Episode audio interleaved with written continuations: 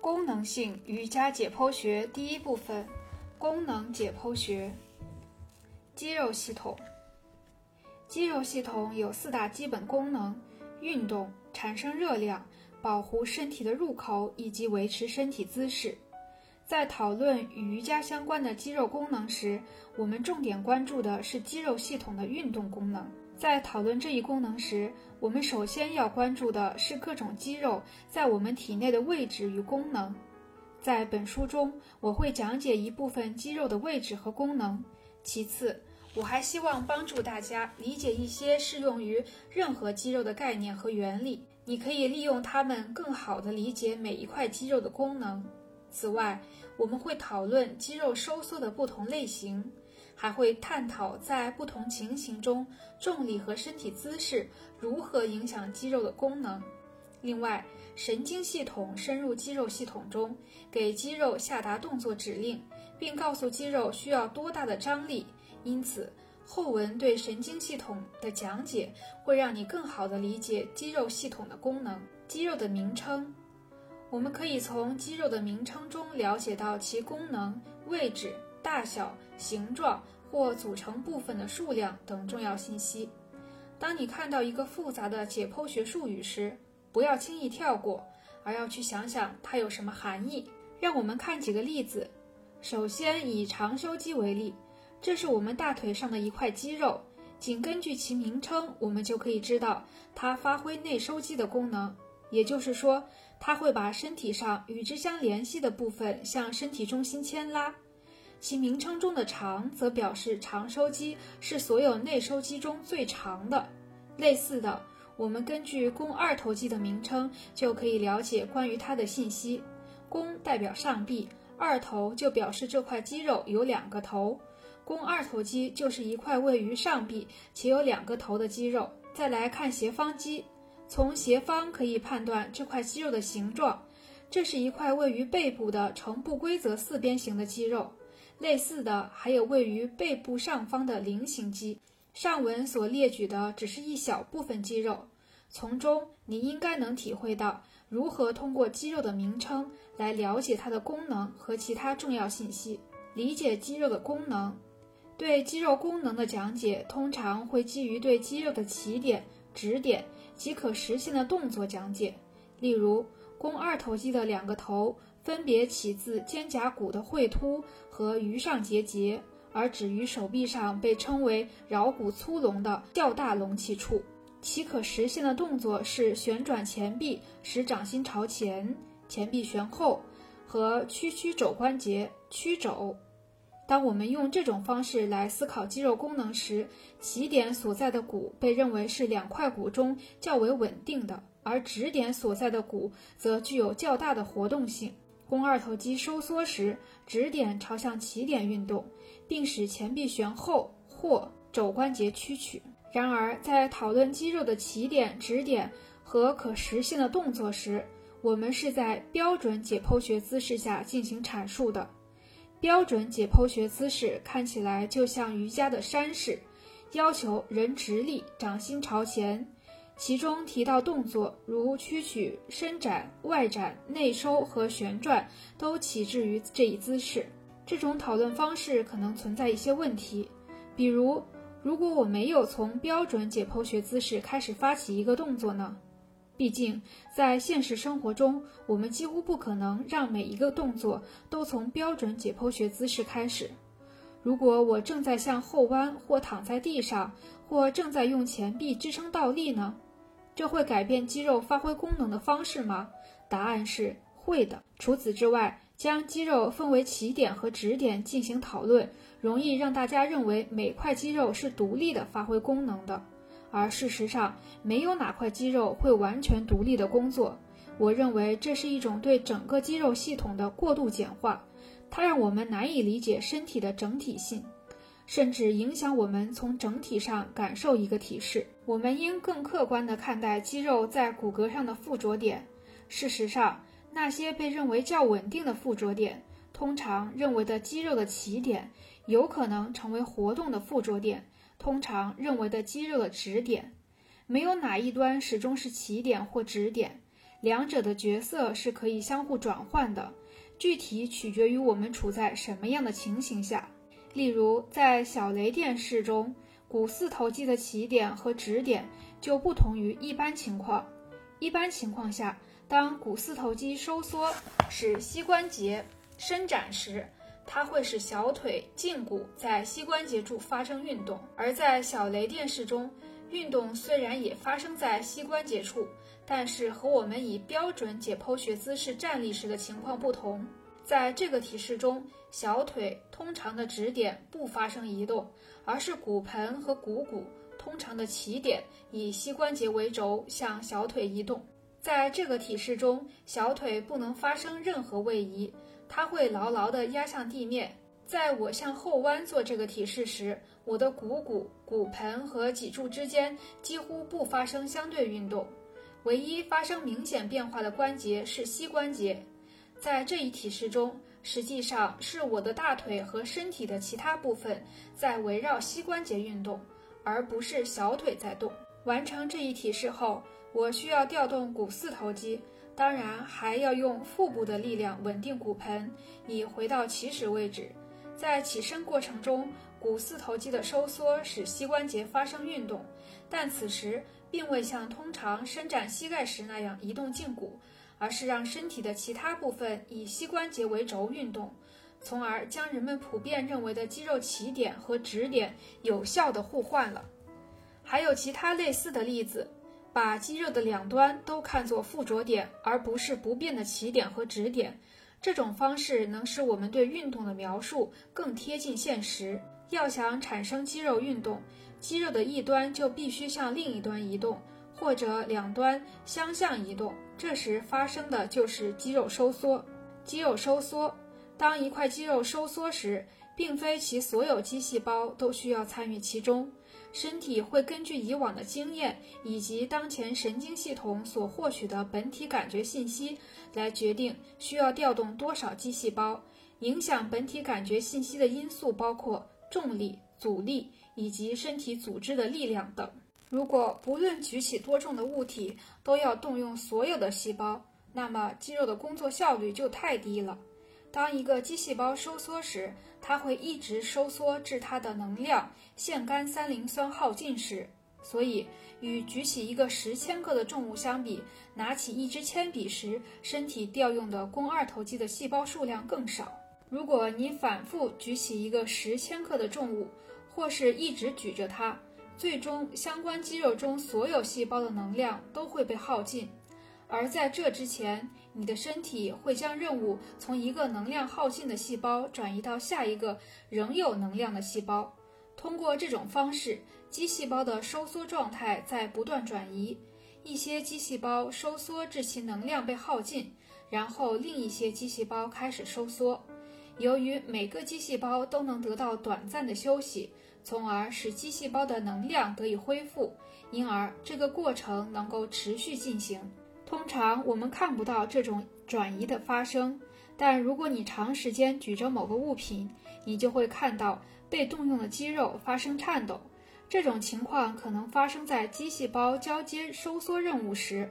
不过，瑜伽课上常见的肌肉颤抖，往往源自主动肌和拮抗肌的相互作用。肌肉收缩的类型，最基本的肌肉收缩方式被称为紧张性收缩，这是一种低水平、持续性的肌肉收缩方式。它是我们维持着清醒状态下基本的静息姿势。在晕倒时，肌肉的紧张性收缩会消失，肌张力也会因此消失，我们就会瘫倒在地上。在运动中，我们通常关注如下三种肌肉收缩方式。等长收缩、等张向心收缩和等张离心收缩，了解这些术语的含义，有助于我们更全面地了解肌肉系统的功能。肌肉发生等长收缩时，肌肉的张力发生变化，但肌肉的长度保持不变。在这种收缩中，肌肉的两端不会向彼此移动。例如，如果你做高位平板式俯卧撑，将身体推到最高处时的姿势。并保持一分钟左右，好几块肌肉就会同时收缩，来使你保持这个姿势，但没有任何骨发生移动。所有这些肌肉都是在进行等长收缩，肌肉的张力会改变，但是由于没有位移，所以肌肉的总长度不变。在等张收缩中，肌肉的张力保持不变，发生变化的是肌肉的长度。等张收缩时，肌肉两端之间的距离可能减小或者增大，也就是说，骨之间可能会相互靠近，意味着肌肉的总长度缩短。也可能相互远离，意味着肌肉的总长度增加。在肌肉的一次收缩过程中，两种情况都可能出现。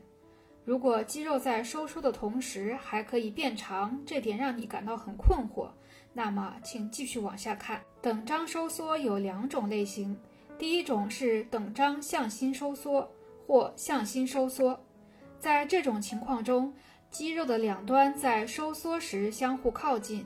以我们熟悉的肱二头肌为例，简单的说，我们可以认为肱二头肌的下方附着于前臂桡骨的近端上端，上方的两个头附着于肩部的两处。为了便于度量，我们不妨认为其上方的附着点位于肩部最高点的前面。想象你在做十千克的哑铃弯举，如果开始时你的肘关节是伸直的。然后你手持哑铃开始屈肘，这时前臂与肩部之间的距离会缩短，因此肌肉也在缩短。当你做十千克哑铃弯举时，你可以明显感受到手臂肌肉的这种收缩。在第二种等张收缩中，肌肉在收缩时其总长度会增加，我们称之为等张离心收缩或离心收缩。再以肱二头肌为例。想象你的手臂已经达到弯举的顶端，肘关节处于屈曲状态。现在开始慢慢放下这个十千克的重物。既然我们认同在屈肘时前臂和肩部之间的距离会缩短，那么肘关节伸展或称手臂伸直的过程中，这一距离必定会增加。也就是说，肌肉的附着点和附着点之间的距离在增加。但在缓慢放下重物的过程中，肱二头肌也是在收缩。否则，如果让肌肉完全放松的话，握着哑铃的手就会瞬间放下，哑铃可能还会脱手。许多人可能会猜想是肱三头肌负责将手臂向下拉回原位并伸直。稍后我们会对此进行讨论。肌肉在收缩的同时，长度会增加，这似乎是矛盾的，但事实上。我们总在做这样的事，在走或跑时，腘绳肌都需要收缩且伸长，即发生等张离心收缩，以防止步距过大。否则，你认为是什么让你在走或跑时腿不会抬到头顶？正是拮抗肌之间向心收缩或离心收缩的协调作用，才使我们具备了精细动作的能力。打字、弹钢琴和弹吉他等我们依赖双手完成的众多活动，都很好地体现了这种协调作用。即使是更大幅度的协调性运动，如行走、跳舞、体操、练习瑜伽体式，也都依赖于肌肉向心收缩和离心收缩之间的协作配合。对瑜伽而言，上述对肌肉收缩的讲解适用于分析不同体式间的转换动作。从山式向站位前屈式的转换动作，就是肌肉发生离心收缩的一个例子。站位前屈式要求我们拉伸腘绳肌。现在你可以猛地弯下腰，抓住自己的脚或触碰地面，也可以控制自己缓慢地以髋关节为轴，将身体对折。腘绳肌的远端、下端附着于膝关节下方，近端、上端附着于坐骨。在向前对折身体时，腘绳肌必须要允许骨盆围绕股骨头旋转。如果我们是在受控制的情况下做这个动作，那么在这一过程中，腘绳肌就要在保持着一定张力的情况下被拉长。根据定义，这就是腘绳肌的离心收缩。顺便说一下，当我们起身时，肌肉会进行相反的运动。在这个过程中，腘绳肌牵引骨盆围绕股骨头旋转复位，它们在收缩的同时长度缩短，也就是进行向心收缩。神经肌肉原理：神经系统在不同的情形中如何控制肌肉，这是个很有趣的问题。虽然其中的机制并不完全与瑜伽直接相关，但是关于拮抗肌的原理绝对值得一提。该神经肌肉原理为：当一块肌肉遇到的阻力足够大，导致其无法克服时，其拮抗肌就会放松。这一原理一直被应用于物理疗法中，并被归入本体感觉神经肌肉促进法 （PNF） 的技术中。在运用 PNF 时，理疗师会根据实际情况，利用神经肌肉原理来刺激或放松某些肌肉。上述拮抗肌的神经肌肉原理适用于身体的任何部位。我们将以肱二头肌和肱三头肌为例，来说明这一原理是如何发挥作用的。肱二头肌是屈肌，位于上臂的前部，能使肘关节屈曲；肱三头肌位于上臂的后部，完成相反的动作，即伸展肘关节。你可以将一只手置于地面或者你周围的任何物体上，屈肘。接着按压地面或其他手置于其上的物体，以试图伸直手臂。如果你摸一摸这条手臂的肱二头肌，应该能感觉到它非常软，好像没有发力。而如果你把手放在肱三头肌上，就应该能感受到它在发力，因为肱三头肌遇到了它无法克服的阻力。你的身体意识到自己不能再给肱三头肌增加阻力。为了成功克服阻力，身体切断了神经系统向肱二头肌发送的信号，其目的就是让肱二头肌放松一些。试想，如果肱二头肌也在发力，那么伸肘时所要对抗的阻力就会增大。让我们把上述神经肌肉原理运用到瑜伽中。我们讨论过腘绳肌和站位前屈式。股四头肌位于大腿前部，是腘绳肌在髋部和膝部的拮抗肌群。身体前屈时，股四头肌和其他髋部屈肌会对抗腘绳肌的张力，把躯干向前拉。这个时候，如果腘绳肌受到刺激，变得紧张，产生更大的张力，那么身体在前屈时受到的阻力就会增大。阻力的增大会诱使神经系统发送信号，告诉腘绳肌放松或者不要参与进来。我们可以像理疗师那样有意识地利用这一原理，在前屈时积极地调动股四头肌和其他髋部屈肌。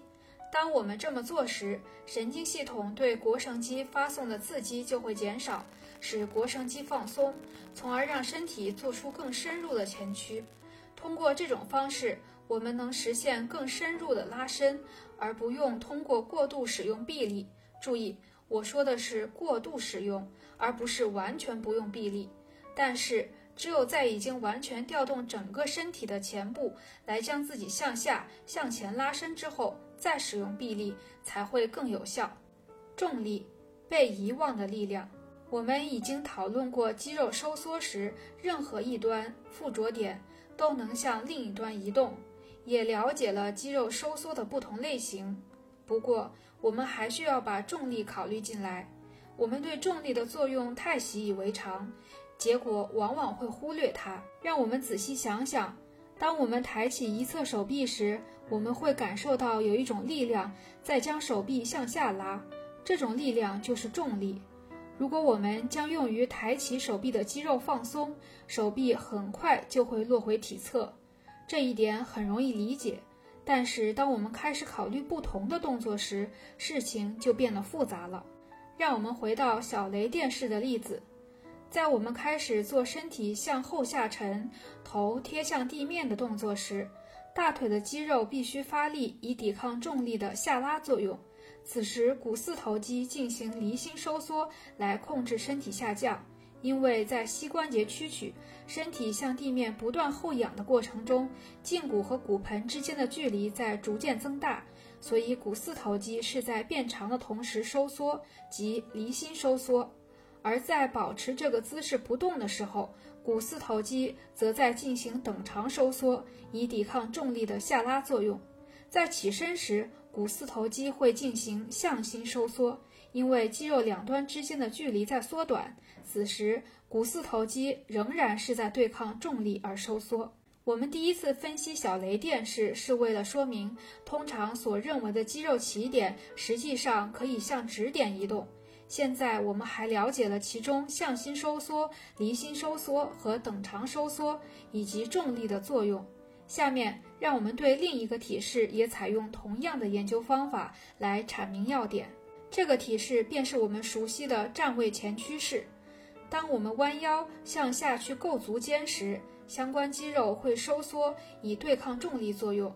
试想，如果没有肌肉收缩来限制身体屈曲的速度，我们将猛地一下子弯下去。站位前屈式在解剖学中被称作髋关节屈曲。那么，这是否意味着髋屈肌就是使身体前屈的肌肉？并不是，是重力让我们做出了前屈动作。当我们缓慢前屈时，身体后部的肌肉，尤其是腘绳肌，会收缩并伸长，即进行离心收缩，以对抗重力的作用，使我们的上半身受控制的下降。所以，严格的说，是髋伸肌，此处是腘绳肌控制着身体前屈的动作。一旦做出这一体式，我们就可以用髋屈肌来使前屈更深入。但实现这个体式的过程，实际上是被通常所说的拮抗肌所控制的。这都是因为存在重力作用。从前屈起身时，腘绳肌会收缩并缩短，即进行向心收缩，从而使我们克服重力抬起身体。这个例子也体现了通常所认为的肌肉起点可以转变为止点。我们已经讲过，腘绳肌一端附着于坐骨。另一端附着于膝关节下方的胫骨，人们通常认为坐骨结节是腘绳肌的起点，而膝关节下方的区域是其指点。在此基础上，股骨而不是骨盆通常被视为发生位移的骨。但是在从前屈起身的例子中，腘绳肌进行向心收缩时，是骨盆围绕着股骨头向上旋转复位，从而使上半身恢复直立姿势。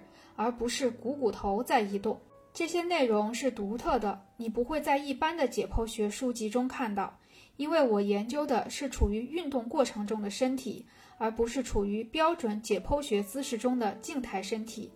对于练习瑜伽的人来说，这些概念是至关重要的。在瑜伽垫上时，我们很少会做标准解剖学姿势。也很少从标准解剖学姿势开始做动作。我们有时会倒立、侧身，或将两者组合，而且在不同的姿势下，用于产生不同动作的肌肉也不尽相同。